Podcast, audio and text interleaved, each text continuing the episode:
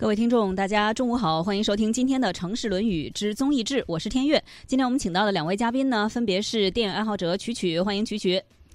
天悦好，嗯，另外呢还有播客雨声犀利的主播雨声，欢迎雨声。哎，天悦姐好。哎，我们今天跟两位要聊的呀，就是呃新近上映，哇，真的特别新鲜热乎，应该是在那个前天。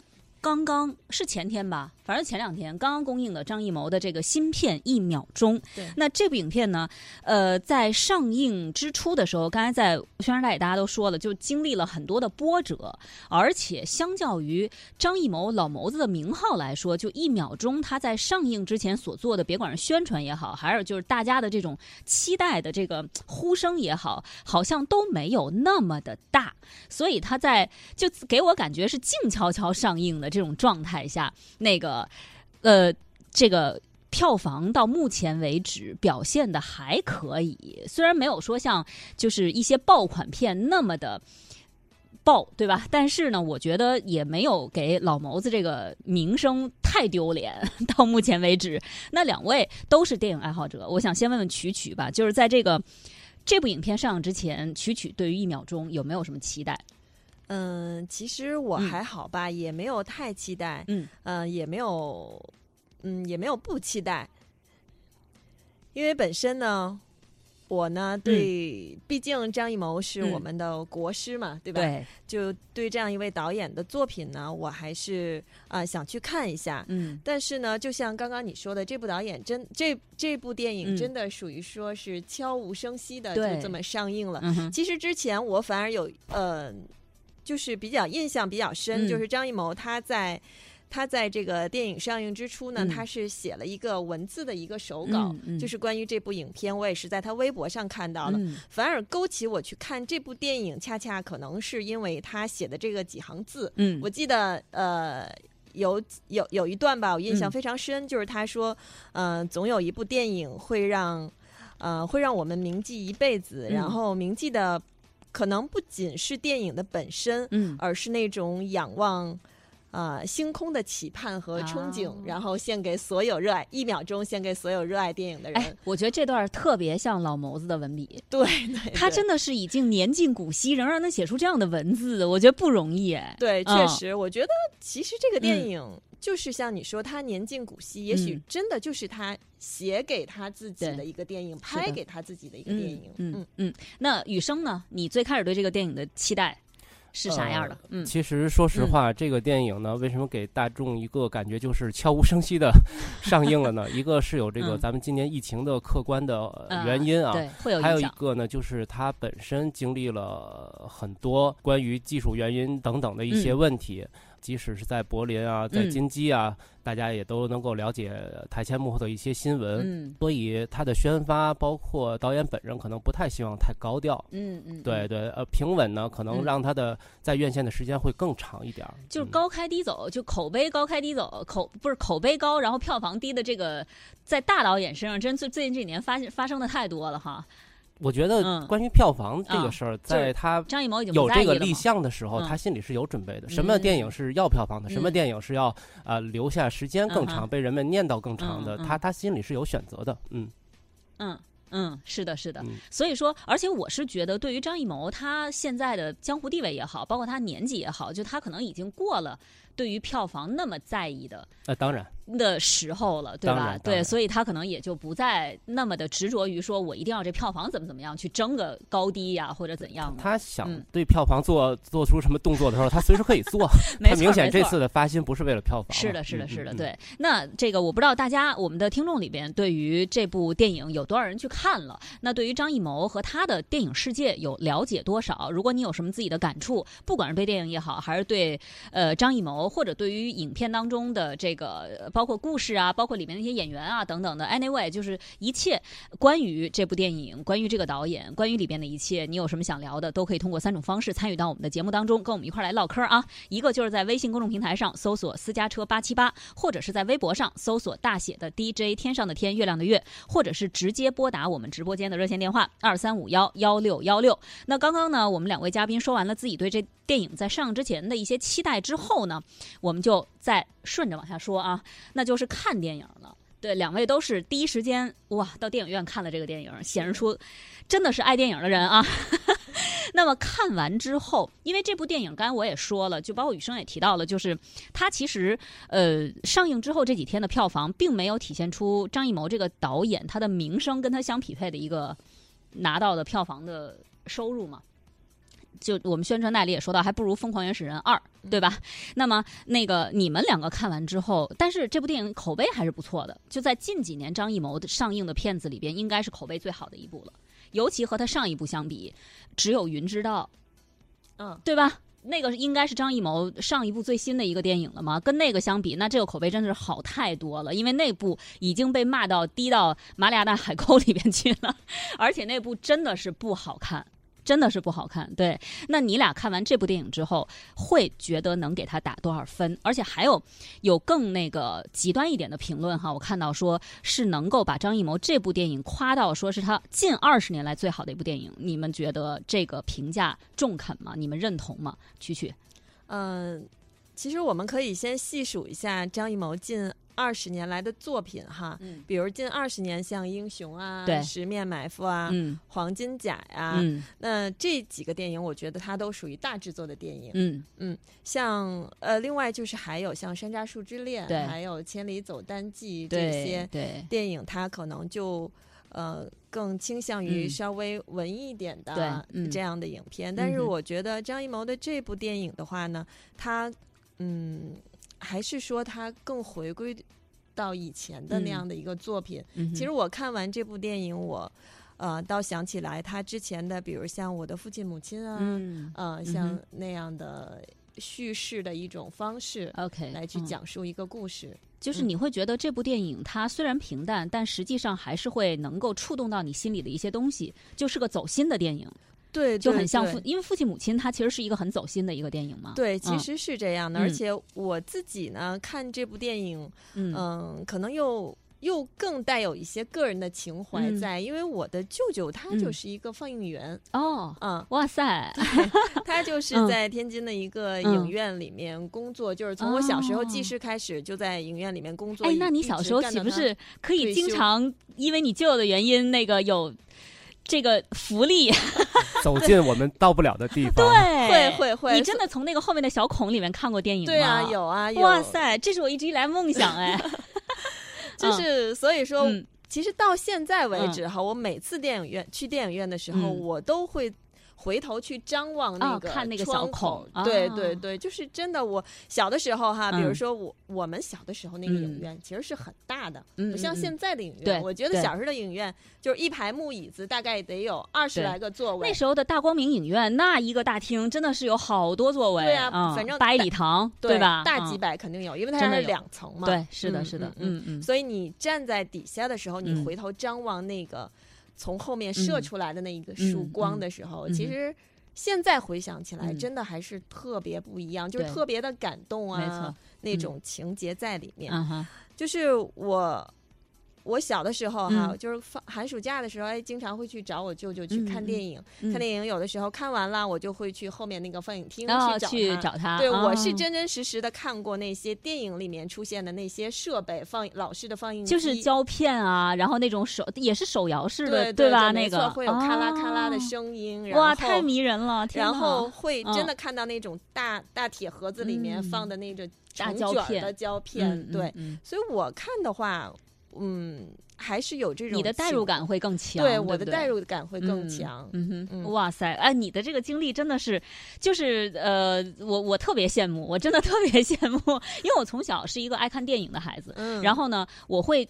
从从那个影片，因为有一些影片，它其实是会像曲曲刚才说到的，会涉及到电影放映员的一些他们的工作。然后我就非常非常向往能够在那个小房子里边看人家放胶片电影，而且手摇机器的胶片电影那个感觉。对，而他们中间会接片，你知道吧？是，我觉得会好神奇啊！这个工作，这个电影也是，电影里面细化到了就是接片，它剪去胶片，让它循环去看嘛，然后。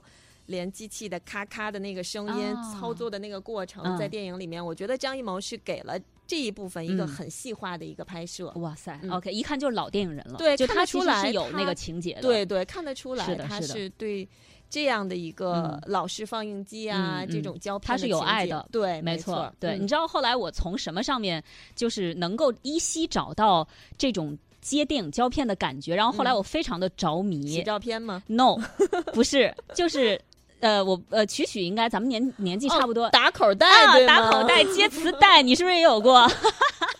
那个真的是让我找到了接电影胶片那种感觉，所以我那时候一度非常沉迷于接打口袋。就可能现在年轻小朋友已经不知道什么叫打口袋了。对对对。那个时候其实是走私进来的磁带，它在海关它是要剪一下，它如果剪得好的话呢，它是不会剪到磁带本身。嗯。但是如果剪不好的话，它它会把磁带剪断。对。这时候就需要你把两个磁带搭上，然后斜切一刀，然后用胶带在下面给它那个粘上两个斜切面儿。严丝合缝的拼到一起，最后导致你在放的时候几乎听不出来。对，它中间是有断的，或者这个就是手法比较好的那种。对，这这都是我们那个，哎呦，年代感太强。雨生，雨生有经历过那个时候吗？我也贴合过打口袋。嗯，我也特别羡慕走进放映室，是不是？对，今天真的曲曲，哎呀，天哪，你是我们羡慕的对象。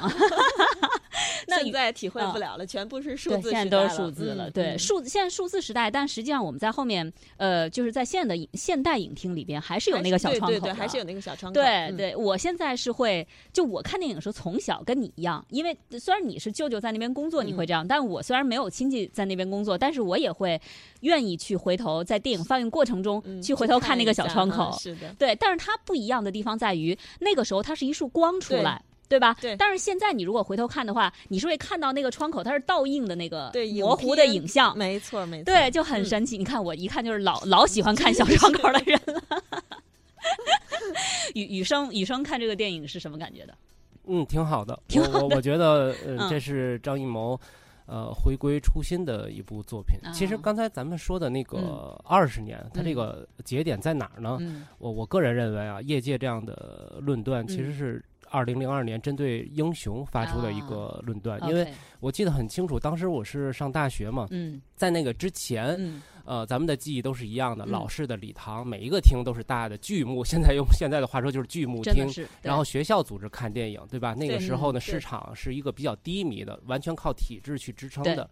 但是自从英雄之后呢，我们出现了这个本土制作的商业大片这个概念。因为之前的都是引进片，成龙啊这些好莱坞啊都是引进的。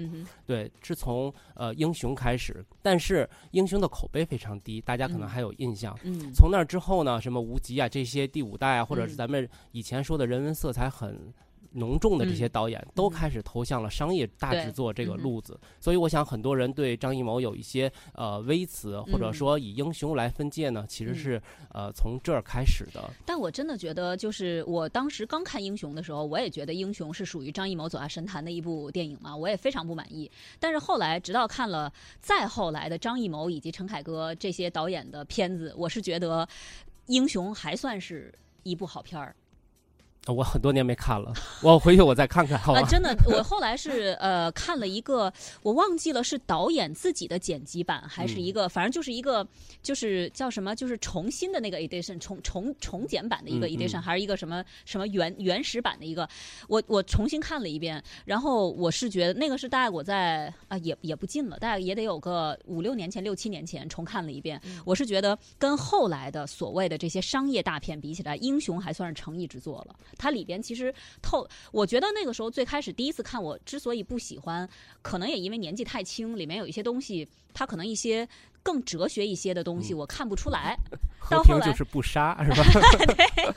对对。然后我后来觉得，包括里边它的一些呃色彩的运用，然后一些场景的调度。还是有他的功力在的，确实也是他用了很大心思，也算是一部诚意之作。在没走到三校的那个时候啊！哇塞，天哪！你就不要提那个了。他后来真的一步不如一步，到后来的那个《只有云知道》看完之后，我当时发誓说，我再也不看张艺谋的电影了。所以说，一秒钟好吗？这又给拽回来了，触触底反弹了一下哈。嗯嗯，对，那一秒钟，刚才呃，曲曲是因为他有。这个家里的亲戚来做这个工作相关的，所以他会有这种叫什么感同身受的一个感觉，会有情节的代入感。没错。那你觉得这部电影，你说它好，它好在哪儿？呃，首先在我个人的评价体系里面啊，排在第一的是利益。嗯，就是你这个电影作品，它既然属于呃艺术嘛，那你首先要有利益。嗯，所以这在我个人评价体系里呢，这部电影的利益非常的好。嗯，就是以小人物嗯来描绘大时代，嗯，让人们记住某一些东西。嗯，我觉得这个是有它的怎么说呢？时代意义的，特别是在今天技术原因越来越多的今天，这部电影。或者说，只有张艺谋这个级别的怎么说的？国师啊，才能够有胆量、有资源去做到现在今时今日这个步骤，已经非常难了。嗯嗯，所以他的出现，嗯，他肯定不是以票房为准的。它是能留下来的，啊，同时呢，这部电影我觉得还有一个很好的地方，就是它的结尾很高明，即使在坊间传说的啊，呃，补拍了一段两年之后的那个部分的话，我觉得张艺谋也是跟之前几部影片补拍的有明显的差别，他的手法还是高明的，他没有改变自己的初衷，把这个故事呢顺着自己的利益的初衷。去做了一个结尾啊，沙漠埋藏了胶片，留下的只是报纸，这一点非常牛。嗯，就是他补拍好，你让我补拍，我补拍，但我补拍的还是我想表达的东西。明白，明白。他不是对付着补拍了一段，对他不是完全按照别人的思路牵着鼻子走，所以呃，刚才大师还是大师。对，咱们有一句呃称谓叫国师啊，之之前也有几个朋友在一起讨论，呃，很多的年轻的小朋友认为国师是一个非常正面的对他的一个推崇的东西。对，其实呢，这个国师在呃零八年奥运会之后。然后慢慢的，什么 A 派克呀、G 二十峰会的开幕式都是由他导演的，所以他被称为国师。其实是业界和一些资深影迷一些善意的揶揄、玩笑、调侃。对，但是现在的年轻人呢，认为是一个非常正面的东西，以为高大上的对对对。但是这次呢，如果真的不是国师的这种级别，他真的拍不了，或者说映不出这样的电影。所以说，这次你在用这个“国师”俩字儿的时候，是正面是正面的，是正面的了。对对对，不容易啊，七十岁的老爷子。对，我也觉得是。我其实对。呃，因为一说到就是这个张艺谋，大家和他就是同样想到的，跟他对比的一个导演，往往就是陈凯歌嘛。他俩是一个年代的嘛。对。那其实，在我的心目当中，虽然后来我对于张艺谋的电影的表现一部不如一部，非常的失望，一直到只有云知道。但是我在心目当中，呃的评价或者排名来讲的话，张艺谋其实还要远远高于陈凯歌的。是对对，怎么呢？是的，呃，那个，因为我觉得相对于陈凯歌来讲，张艺谋要更真诚、更纯粹一点。嗯，对，我觉得陈凯歌给我的感觉会更。也不能叫虚伪吧，就是没有那么的。我我试着理解一下你的意思啊，一会儿区区你帮我 指正一下哈。哎，不是你理解我意思，为什么让他指正啊？因为应该我本主指正吗？好好好，你们共同指正是吧？啊，是这样的。呃，我我理解你的意思，因为呃，他们两个人的个人成长路径是不一样的。那还是咱们就着一秒钟这个影片本身来说哈，为什么刚才咱们说是以小人物记录大时代呢？都是第五代导演，那田壮壮、陈凯歌他们是又红又专的孩子，他们是从上往下来走进学院的。但是张艺谋呢，他因为自己家庭背景的一些原因，他其实就是所谓的一秒钟里面那个消失了，只在影像里出现的那个孩子，所以他是从根。往上走来考入的学院哈，就他其实还是扎根在，他是从被别人拍进土里了，然后他肆意的往上头努力的去求生，去长起来的，所以他跟老百姓的角度更贴近。对，但是凯歌导演呢，他就是一种知识分子，他真的人文色彩很浓。我是有一个距离感来宏观的。看待这个社会的一些变动，我来表达。对，所以。都是第五代，但他们的视角跟个人的成长经历是完全不一样。不一样的，是的，是的。但是我觉得同样是第五代，你看你说到田壮壮，虽然都是他跟凯歌导演的那个成长的环境差不多，但是田壮壮给我的感觉就没有凯对对凯歌导演实在是有点太飘了。尤其没有受演员的影响吧？但是呃。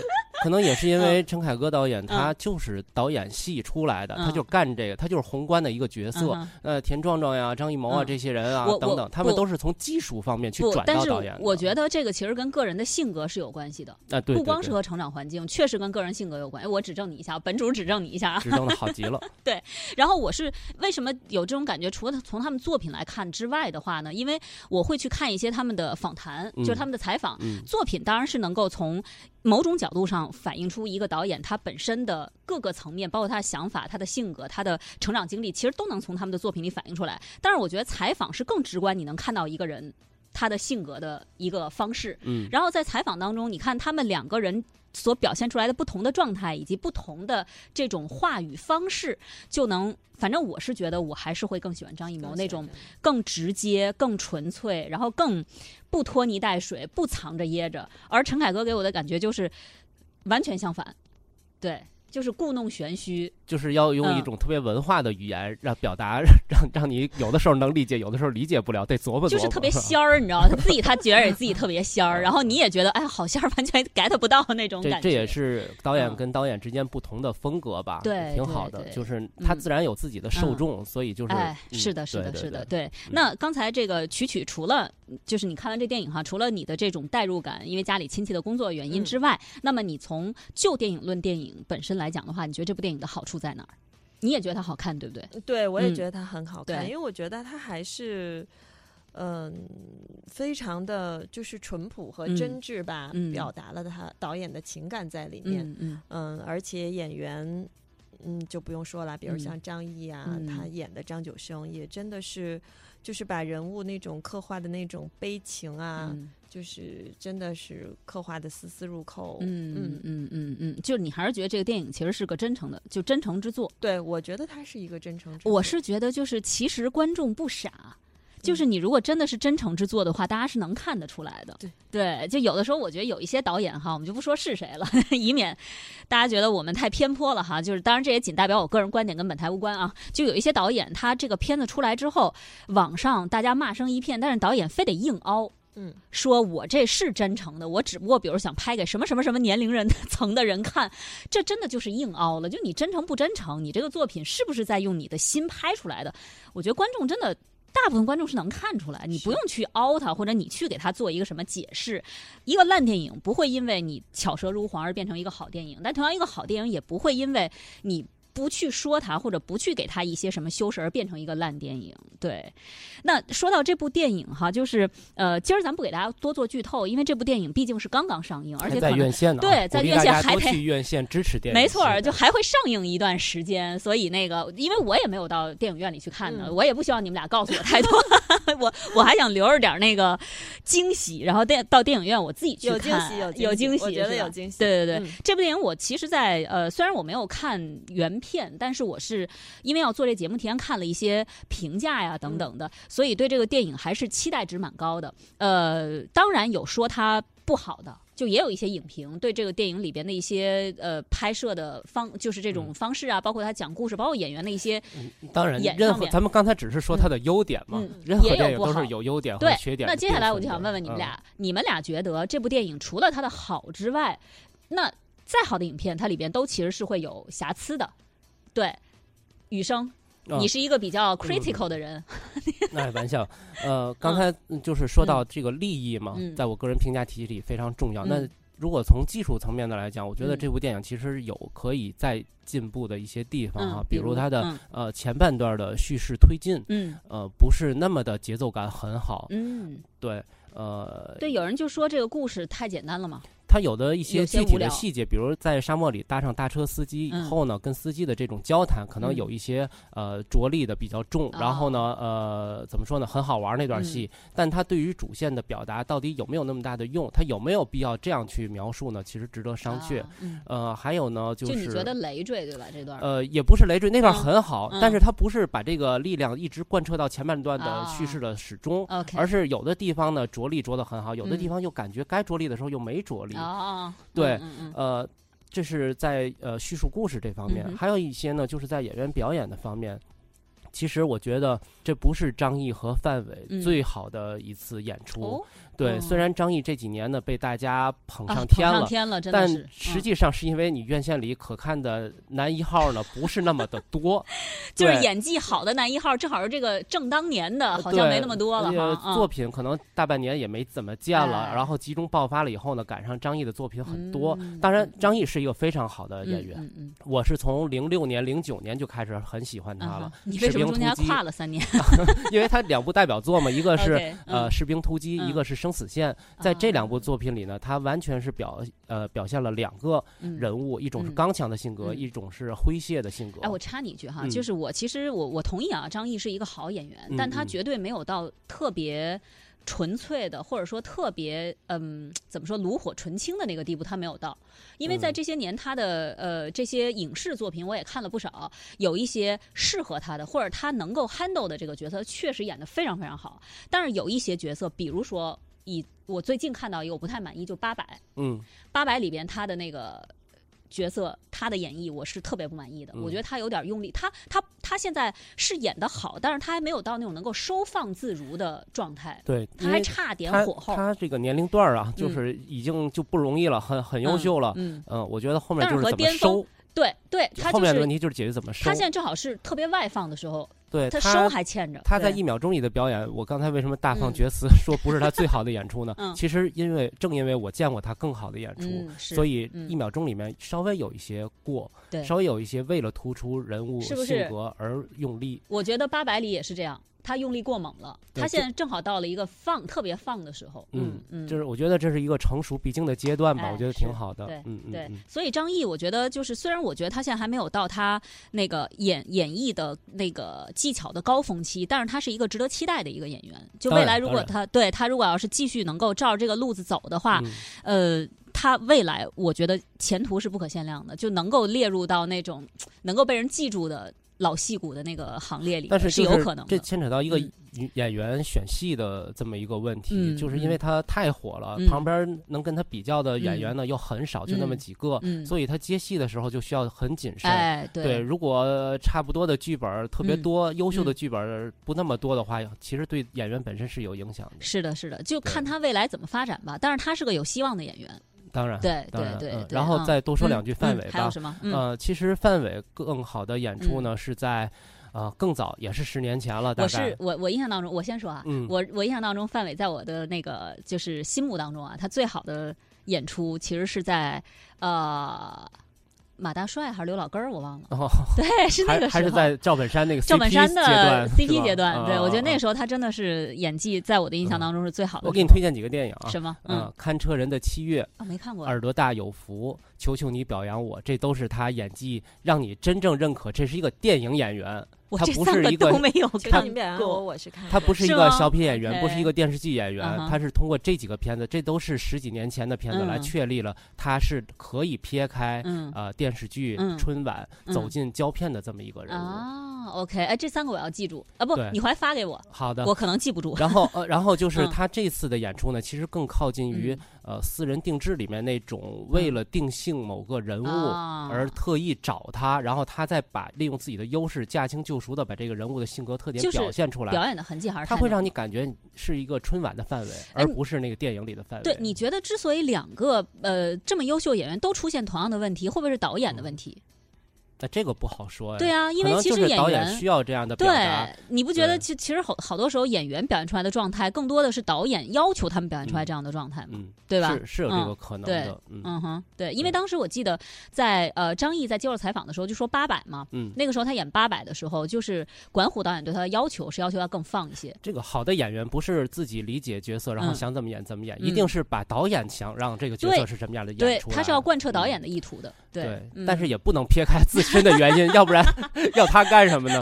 对吧？这话两说着都得。哎，对，也是也是对，所以这个是呃，那个雨生对于这部电影的一些瑕疵。自己感受就是曲曲呢是比较那个温柔的一个人，觉得这个善良的女孩，善良的女孩子，对对对，我们就放过她吧，就不不非得逼着她说这电影哪儿不好了啊。那这样咱们稍微休息一下，关于这电影就先聊到这儿。过后呢，我们回来继续跟两位聊。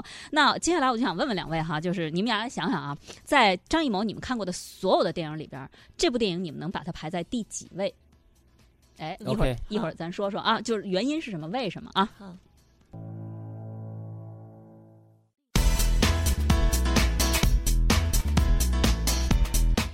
欢迎回来，继续收听我们今天的《城市论语之综艺志》。我们今天请到两位嘉宾呢，分别是电影爱好者曲曲，再次欢迎曲曲。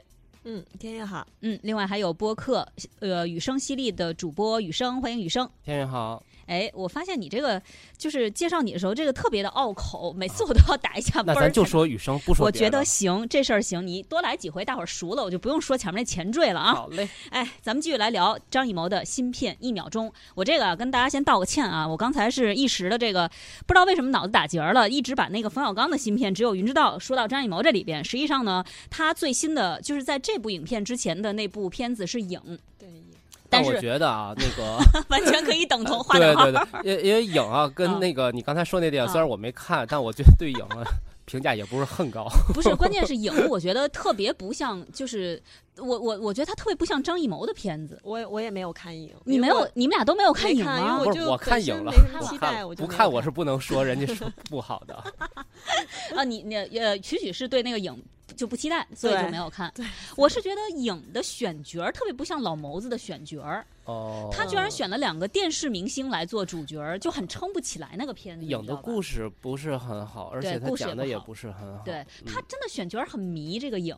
我觉得他影，因为当时我是在看影之前看了一期他和高晓松的对谈，两个人在谈影嘛。老谋子其实对影有很多自己的想法。就他，包括他也是，我觉得他老谋子拍影的时候就很像李安拍那个《双子杀手》，他是追求技术流。它里边说了很多，他影让他引以为豪的地方，包括就是邓超在，因为邓超不是一人分饰两角嘛，然后在电影里边他的那种和自己在对战的时候，他说用了一些什么新的，当然我也不太懂技术啊，用了一些什么新的技术手法，然后他说啊，这个这个是非常难弄的，就是你一般的那个我们是花了多大的功夫，然后去一帧一帧的去，但是像我们这种看故事情节和那种感受的。就是非技术流派的影迷来说，Who cares？嗯，就像读不到的是对读不到的那个信息，而我们看到的是你的选角、你的故事、你整个的拍摄的那种那种流畅感呀，和那个那种给大家的这种带来的直观的视觉和心灵的这种这种感受或者刺激。就好像李安说拍《双子杀手》，他用了那个一个叫什么一百一百多少帧的那个那个什么摄像，就是目前对吧？是目前最先进的，但是。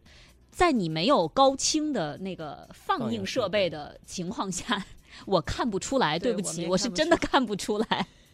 对，然后说到那个他还原威尔史密斯年轻的时候，那个脸有多么的清晰什么的，我真的 get 不到。对，就是哎，对我这先跟大家道歉啊。咱书归正传，继续来说《一秒钟》这部电影哈。那么这部电影，刚才两位都觉得它是张艺谋近年还表现非常好的一部电影，也可以算得上是翻身之作。嗯。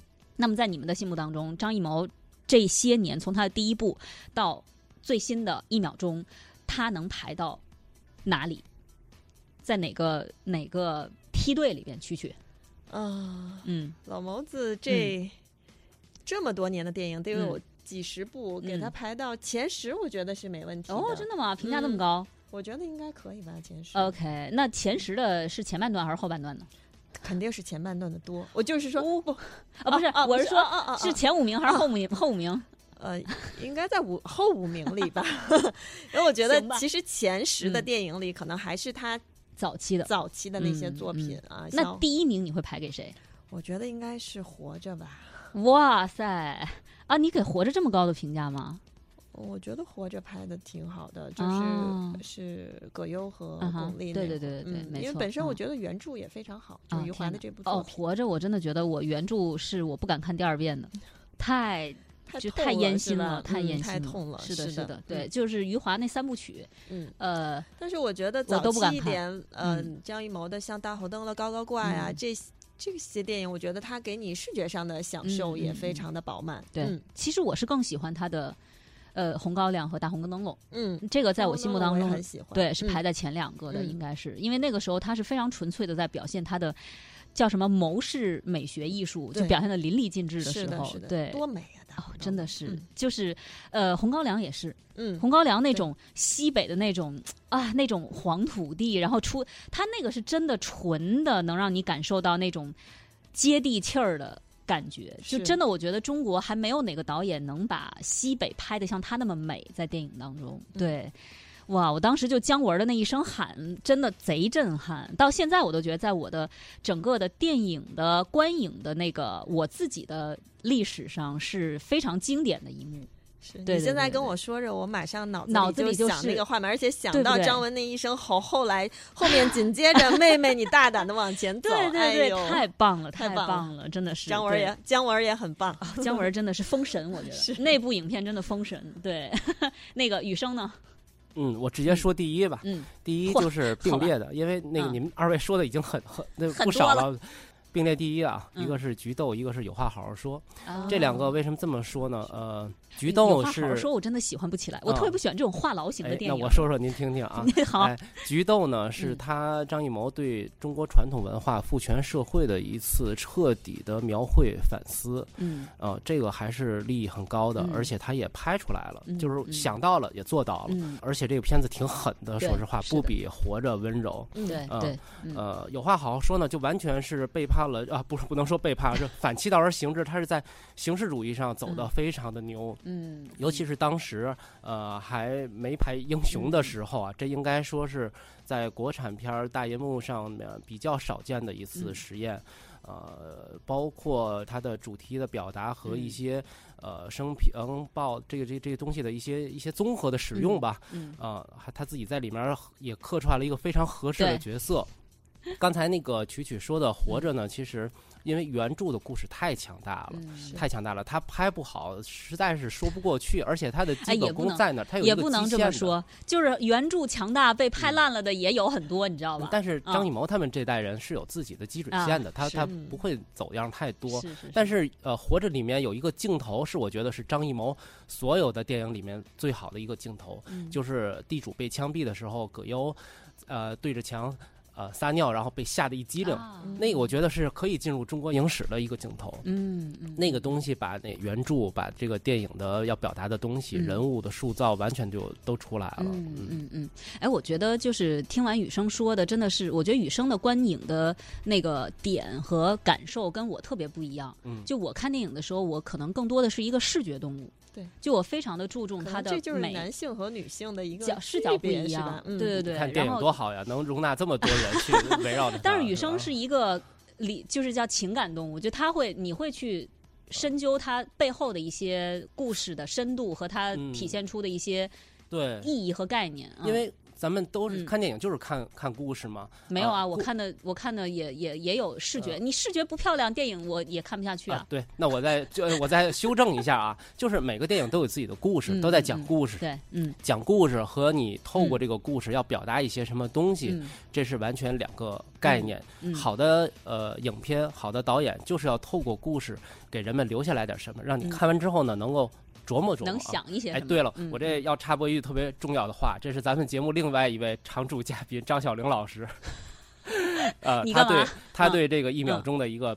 呃，一段话啊，火啊！他说：“每个人内心都有印刻，张导的心底印刻了胶片和他们经历的时代。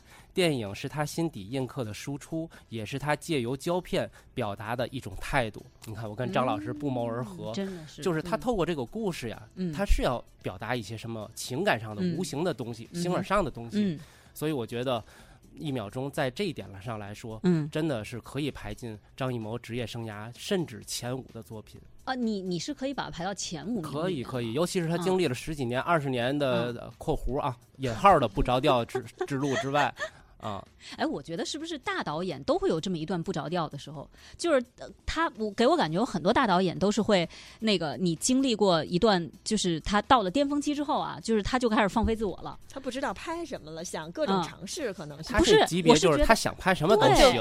他不是不知道拍什么，而是他开始说：“我终于能圆梦了，我想干啥我能干啥了。”就开始去各种的瞎试，由着自己。对，就开始给自己弄各种天马行空的那个。对，就是这可能是我们。所谓他不着调的那段的心路历程，就为什么他们会不着调？你比如，我觉得李安，他一个好好的会讲故事的导演，现在非得搞什么技术，那就是他正在不着调期啊，现在对吧？这我倒有那个不同的观点，你有不同观点。我是李安粉，这是我觉得李安做这个事儿是。非常有先锋性的，他从技术，因为电影到了现在，科技随着不断的发展，电影需要一个呃突破的口。你像特技已经做到这个时候了，呃，需要有人站出来，因为每一次在电影史的关键的节点上，都是先由个人来推动啊色彩呀、声音啊这些的技术的突破。现在李安做的就是这件事儿，因为讲故事他已经是圣手了，是世界级的了，不是民族和国家这个限定区域内的了。嗯嗯，对。就但是我觉得啊，我我个人还是觉得啊，就是他是本身故事能讲得好，你可以去探索先锋的那个拍摄技术，但是你也要把本质，你也不能丢了本质吧？就双子杀手那个故事真的是太烂了，你不能说我我为了追求我去探索一个先锋技术，然后我故事完全不讲了。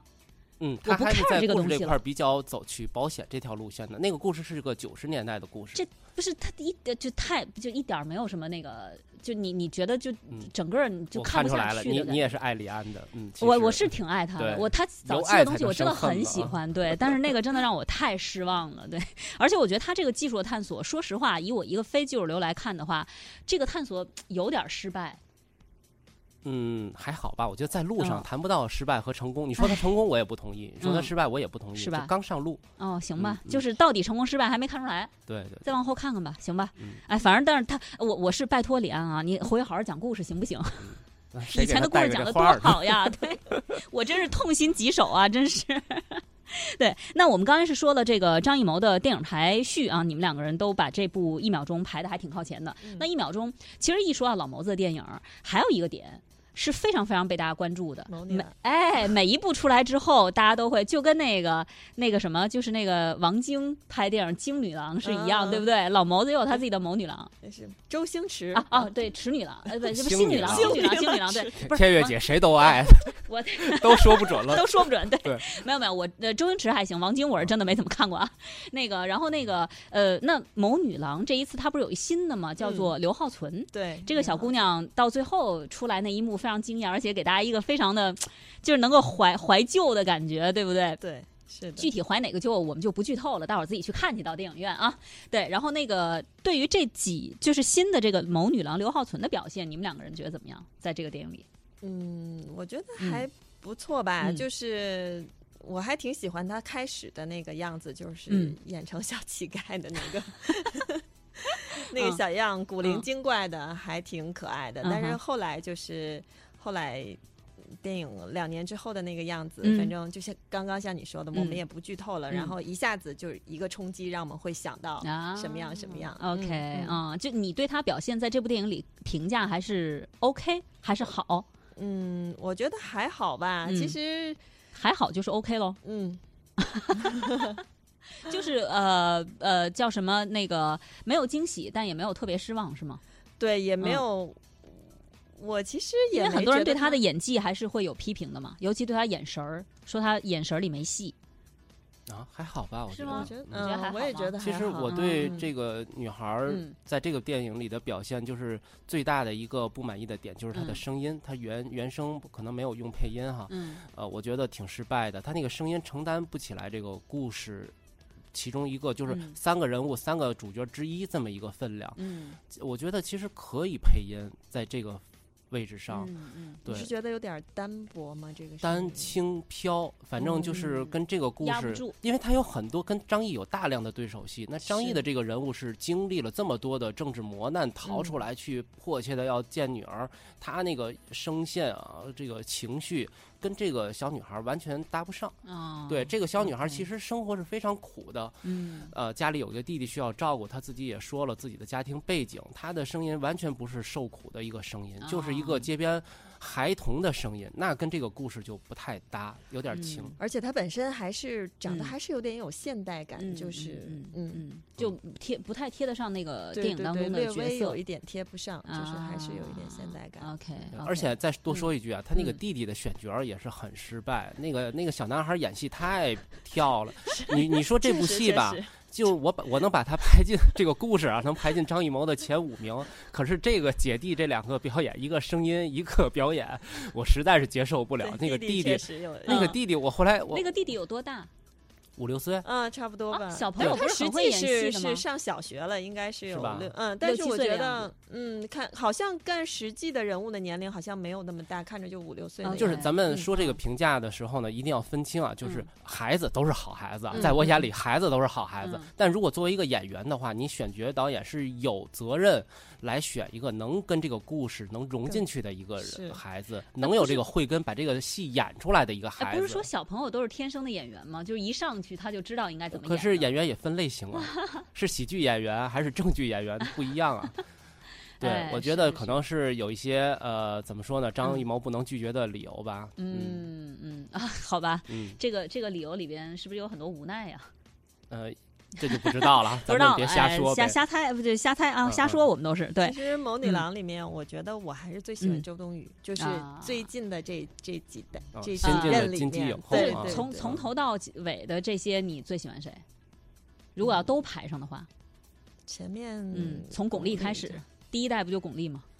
对，嗯，巩俐、章子怡，对，然后是谁来着？周冬雨，对，然后倪妮，还有那个谁？你你然后有一个一个都不能少，对，等等幸福时光的那个女孩叫什么？董洁。哦，董洁。哦，董洁就一部了。对对吧？对对对对对。哦，幸福时光也是她拍的，我都快忘了。这个太没有存在感了，这个电影。对你，你觉得呃，还是巩俐是第一代第一位的吗？对对对，毋庸置疑是毋庸置疑的。然后后面的这些，我觉得就是周冬雨。周冬雨。其实说句实在话，从演技来说，还有章子怡，你们都没说。说了，刚才我提了一句，从演技来说，还真是就是巩俐是排在这些人的第一位。嗯，对。但是你巩俐要是真跟她的前辈比呢，其实她又差一块儿。嗯所以说，这这这不好不好评价了，就对。那新进的这些呢，你会觉得谁最好？我觉得这个“谋女郎”这个概念就是舆论。故意造出来的，对对对，自己给自己造一个话题。对，其实张艺谋其实他知道我让谁演谁就火，嗯，他他知道自己的分量，嗯，他在心里他其实没有给这东西设一个概念，嗯嗯。但是我觉得张艺谋的审美一直都还挺一以贯之的，啊，是个专一的人，没错，非常专一。就是他的那谋女郎其实都是一个类型的，大部分吧，大部分都是一个类型的，对吧？啊，挺挺好，挺好的。挺好，好吧，好吧，我们看看大家呃对这部电影的自己的感受哈。星空说了，呃，一秒钟电影还没看，但是内容介绍看过，感觉是讲述运用小人物的大故事，从红高粱的指导开始，大红灯笼高高挂，活着一个都不能少等等的，到后来的商业片，英雄、十面埋伏、长城等等的都是有口碑的，也不是吧？后面几个有啥口碑啊？然后回头重看影片，总有新观感。张艺谋和巩俐主演过的《古今大战秦俑情》就很精彩，哇塞，这太有年代感了，妈呀！我们再来看看。在微博上哈，那个远行说了没看过，剧透一下呗，听听值得看吗？不行，不能剧透啊！大部分观众呃，大部分听众都不愿意听剧透啊，我就不能听剧透。还是鼓励大家走进院线，对，嗯，爱电影就走进院线。对我只我们只能说这个电影值得看，就真的值得你买张票去看去，对吧？所以远行，你要是有时间的话，买张票看去不亏。嗯，呃，影子说了还没看，不过票房低的我一贯比较有兴趣。你这是什么兴趣爱好？找爱心爆棚的爱 爱心爆棚，支持导演对吧？找时间去看看。我也觉得耳朵大有福是范伟的演技巅峰。呃，这部片子的导演就是《钢的琴》的导演张猛，他描绘东北生活场景还是特别精准。哦，《钢的琴》我很喜欢，《钢的琴》对对对对对啊，所以我要去看一下耳朵大有福。对，看车人的七月，求求你表扬我。你快发给我啊，这几个。对，我现在是记住了一个耳朵大有福了，好吧？好，那我们今天这个时间也差不多了。关于这部影片以及张艺谋呢，就跟大家聊到这儿哦。最后，我想问问两两位，你们觉得张艺谋今后还能拍出好片吗？你们还期待他下一部片子吗？当然，当然会期待。是，这是商业商业吹捧还是？你刚才一问我的时候，我在争了一下，我在想，对我看你会再拍吗？我觉得他会。张艺谋其实是一个，我觉得他是一直会有一个拍电影心的那么一个人。对对对嗯，对。但是我其实有点担心。我不知道他下一步以他到古稀之年都活这么明白，而且玩心这么重，又不受什么那，我不知道他下一步会拍成什么样。是啊，而且我觉得 本身这一部电影确实他已经回归到他的初心的样子了。嗯嗯。就是初心也没得回了，然后新的那个也不知道会拍成什么样，有点好吧。那那个雨生呢？你会期待？还是看他有没有自己的表达欲吧？还有没有故事要跟大家说？嗯，哎，这个是很重要，这很重要。对，好了，那今儿跟大家聊到这儿了。如果大家还没看电影的话，可以去看一下。感谢两位，谢谢大家收听，咱们下期再会。某年某月的某一天，就像一场。破碎的脸，难以开口道再见，就让一切走远。这不是件容易的事，我们也都没有哭泣。让它